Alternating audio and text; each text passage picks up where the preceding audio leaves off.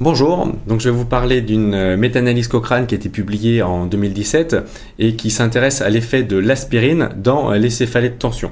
Alors les céphalées de tension, euh, on n'en parle pas forcément très souvent, néanmoins c'est quand même la cause la plus importante de céphalée au monde devant la migraine et bien que ce soit pas une céphalée qui soit euh, grévé d'un pronostic péjoratif, euh, c'est une céphalée qui va entraîner un retentissement sociétal important du fait notamment des arrêts de travail qu'elles induisent. Donc, euh, ces céphalées, selon leur fréquence, sont séparées dans les céphalées de tension épisodiques et les céphalées de tension chroniques. Là, les auteurs de cette méta-analyse se sont focalisés sur les céphalées de tension épisodiques. Alors, comme toujours, dans une méta-analyse, il faut cerner euh, le sujet. Et donc, les auteurs de cette méta-analyse euh, ont proposé la comme Pico, euh, celui-ci. Donc, la population, les adultes souffrant d'une céphalée de tension épisodique. L'intervention était d'étudier l'effet de l'aspirine péros. Le comparateur était soit le placebo, soit un comparateur actif.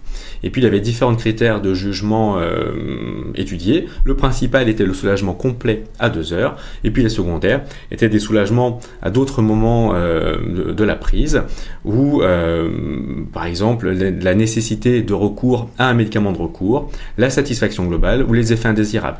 Enfin, les études qui ont été incluses étaient des essais randomisés contrôlés. Donc cinq euh, études euh, remplissaient les critères pour être euh, incluses. Ça regroupait 1800, 1800 personnes. Et la majorité des études, près de la, près de la moitié, ont analysé l'aspirine à 1000 mg. On voit néanmoins que concernant le critère de jugement principal qui était retenu par les auteurs, eh bien les études incluses ne renseignaient pas cet item et donc nous n'avons pas de données.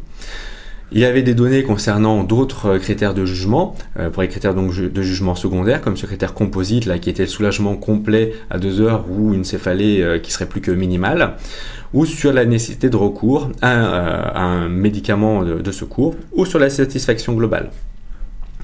On voit néanmoins que ces études ne renseignaient pas euh, pour, euh, enfin, l'ensemble des études ne renseignait pas ces, critères. Par exemple, il y avait une seule étude ici et deux études pour ces deux derniers euh, items que l'on va détailler.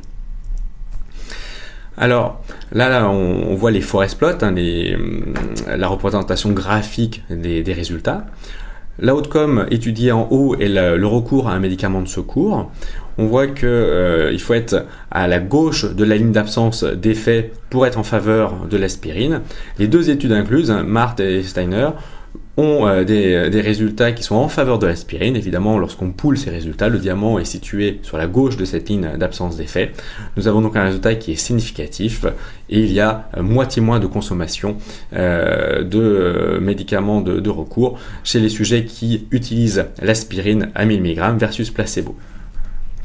Concernant l'outcome satisfaction globale, ce sont les deux mêmes études qui, qui ont analysé cet item. Là, cette fois-ci, euh, ce qui est en faveur de l'aspirine apparaît à la droite de cette ligne d'absence d'effet.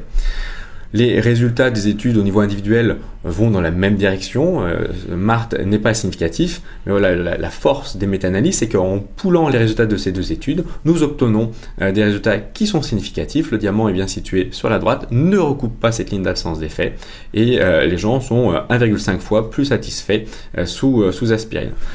Néanmoins, il y a une certaine euh, hétérogénéité euh, concernant euh, cette satisfaction globale liée à des échelles de satisfaction qui étaient différentes, ce qui en résulte un niveau de preuve qui était très faible pour la satisfaction globale, alors que le niveau de preuve était faible pour le recours à un médicament de secours. Donc, les messages forts de cette méta-analyse, c'est que l'aspirine entre 500 et 1000 mg, alors surtout à 1000 mg, c'est pour ce dosage-là que nous avons le plus de données. Dans une population spécifique, je ne l'ai pas dit, mais les auteurs, dans les caractéristiques, enfin les, études, pardon, dans, leurs caractéristiques d'inclusion, stipulaient que c'était des gens qui souffraient d'accès fréquent de ces tension épisodique et il fallait que ces céphalées euh, soient d'intensité modérée à sévère. Dans cette population précise, l'aspirine semble apporter euh, un bénéfice. Il n'y avait pas d'effet secondaire notable. Et puis l'aspirine, on le rappelle, c'est facilement accessible, c'est sans ordonnance, euh, c'est un faible coût, une bonne conservation. Donc c'est clair que même au niveau mondial, euh, il y a euh, une, euh, enfin, on peut exporter facilement cette cette consommation d'aspirine dans la céphalée de tension. Les limites de cette méta-analyse, c'est que on voit par exemple que le critère de jugement principal fixé par les auteurs, eh ben, n'était pas étudié dans les études incluses et donc on ne peut pas fournir de, de réponse. Il y avait une hétérogénéité dans les doses d'aspirine utilisées, 500, 650, 1000 mg. On a vu qu'il y avait plus de data, de data pardon, pour, le, pour le 1000 mg.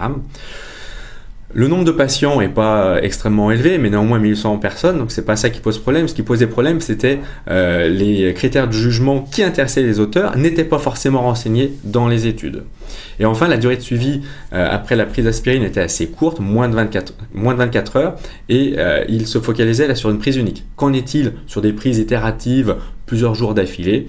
Clairement, cette méta-analyse n'est pas, enfin, ne peut pas apporter de réponse à cette question. Je vous remercie.